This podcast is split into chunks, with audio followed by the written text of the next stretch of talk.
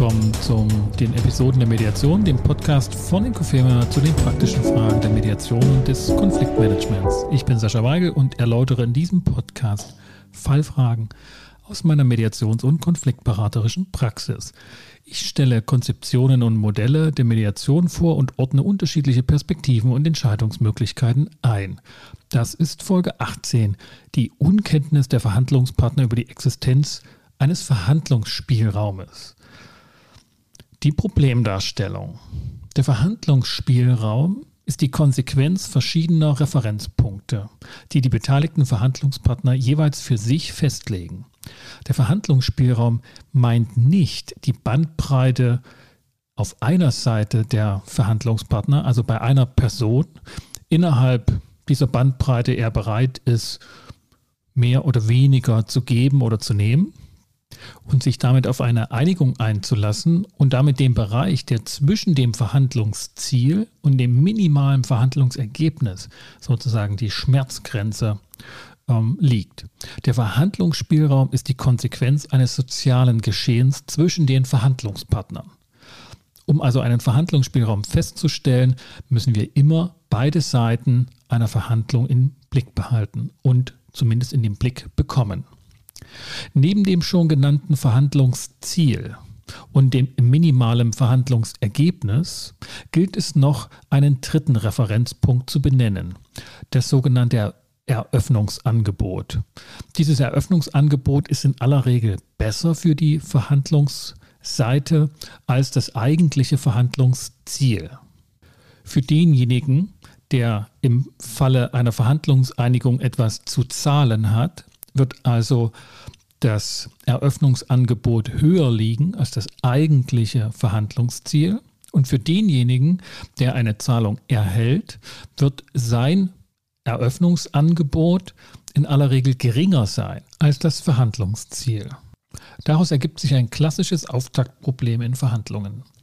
Das Auftaktproblem der Verhandlungspartner ist folgendes, das in den Shownotes hier grafisch dargestellt wird. Also dort am besten mit reinschauen. Die Verhandlungsparteien wissen nichts von dem minimalen Verhandlungsergebnis der jeweils anderen Partei. Und daher wissen die Verhandlungsparteien auch nicht, ob das eigene minimale Verhandlungsergebnis dessen sie sich hoffentlich klar geworden sind, sich mit dem minimalen Verhandlungsergebnis der anderen Seite überschneidet und auf diese Weise eine Aushandlungszone darstellt. Eine Zone of Possible Agreement, die SOPA. Darauf werde ich in einer anderen Folge nochmal genauer eingehen. Ich möchte hier einen Beispielsfall einbringen, den ich kürzlich in meiner Praxis bearbeitet habe. Für ein trennungswilliges Elternpaar standen Ausgleichszahlungen an bei denen lediglich die absoluten Beträge als faktische Begrenzungen bekannt waren.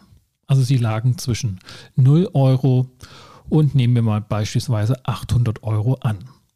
Was die absolut niedrigste und für die jeweils andere Partei unannehmbare Zahlung war und die absolut höchste. Also es kam darauf an, da waren sich beide Seiten klar, dass es eine Einigung geben muss und sie wird mit absoluter Sicherheit zwischen 0 Euro und 800 Euro liegen. Das sind aber die absoluten Zahlungen. Die minimalen Verhandlungsziele oder Verhandlungsergebnisse für die jeweiligen Seiten waren zunächst unbekannt. Dieser Referenzpunkt war der jeweils anderen Seite verborgen. Das bedeutet, dass im besten Falle jede Seite ihr minimales Verhandlungsergebnis wusste und mit einer Zahl benennen konnte. Aber da das minimale Verhandlungsergebnis der anderen Seite unbekannt war, war auch unbekannt, ob es überhaupt einen Verhandlungsspielraum gibt. Konkret ist seine Schmerzgrenze, also sein minimales Verhandlungsergebnis, dass er nicht mehr als 250 Euro zu zahlen bereit ist und dass von ihr eine Mindestzahlung, also ihr minimales Verhandlungsergebnis durch ihn gezahlt mindestens 500 Euro zu sein hat, dann gibt es keinen Verhandlungsspielraum, denn es besteht eine Kluft von 250 Euro. Nun sind die beiden Minimalergebnisse 250 Euro und 500 Euro keine absoluten Beträge, sondern unterliegen einer sozialen Dynamik, sodass man auch noch bereit ist, seine Schmerzgrenze anzupassen. Vor allen Dingen da, wo es weniger schmerzhaft ist, weil man merkt, man kann noch mehr ähm, verlangen, ohne dass man aus der SOPA herausfällt, ist die Auftaktproblematik dergestalt gegeben, wie kann man herausfinden, ob es einen Verhandlungsspielraum gibt und damit sich Verhandlungen überhaupt lohnen. Und genau hier kommt die Verhandlungshilfe durch einen Mediator zum Zuge. Dieses Wissensgefälle oder diese, dieser Wissensausfall, den gilt es abzubauen und damit Verhandlungsrisiken einzudämmen. Der Lösungsansatz.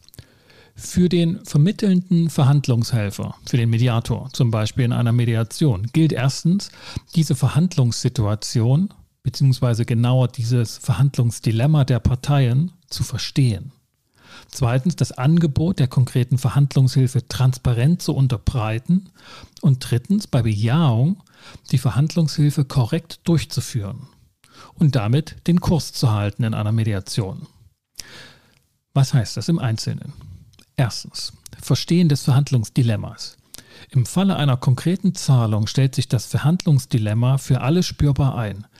Den Parteien fällt es schwer, ein erstes Verhandlungsgebot abzugeben, nicht nur, weil dieses erste Angebot Auswirkungen auf das letztgültige Ergebnis haben wird, sondern zweitens auch die Parteien hin und her gerissen sind zwischen nicht zu viel geben wollen, aber auch auf keinen Fall das Scheitern der Verhandlungen zu provozieren. Es braucht, dabei ist die Maus kein Faden ab, einen vernünftigen Auftakt in der Verhandlung. Zweitens, der Wert der Verhandlungshilfe. Der Wert der Verhandlungshilfe ist, festzustellen, ob es einen Verhandlungsspielraum gibt, ohne dass die Beteiligten ihre minimalen Verhandlungsergebnisse einander verraten müssen. Und dafür habe ich in diesem Falle den beiden Parteien angeboten, dass sie ihr Minimalergebnis, ihre Schmerzgrenze selbst eigenständig und im Geheimen auf einen Zettel schreiben.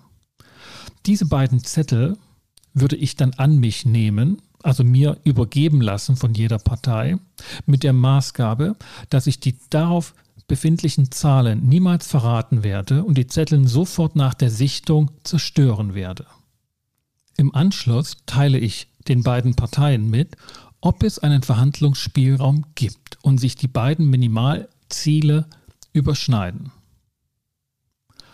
Überschneiden sie sich, wissen die Beteiligten, dass es sich lohnt, zu verhandeln, unter Beachtung ihrer jeweiligen Minimalziele. Es gibt damit eine SOPA und die Kenntnis dieser Zone of Possible Agreement ist ein wichtiger Schritt für den Fortgang der Verhandlungsführung auf beiden Seiten.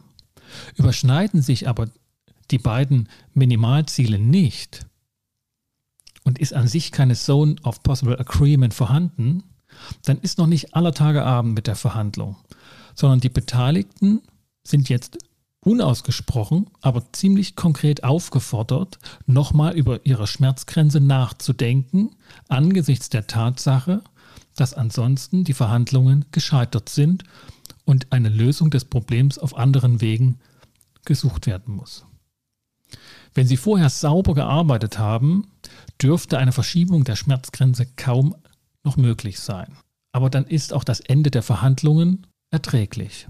Ich habe aber schon in Verhandlungen die dollsten Dinge erlebt, die dann nochmal dazu geführt haben, dass eine Zone of Possible Agreement zwischen den Beteiligten hergestellt wird. Wichtig ist jedenfalls, dass die Beteiligten genau erklärt bekommen, was mit ihrem Zettel geschieht, auf dem sie jeweils ihre Minimalziele geschrieben haben. Und dass der Verhandlungshelfer, der Mediator in dem Falle, niemals diese Zahlen preisgibt. Auch nicht, wenn dann die beiden Parteien eine Lösung gefunden haben und nochmal interessiert nachfragen, was denn auf den Zetteln stand.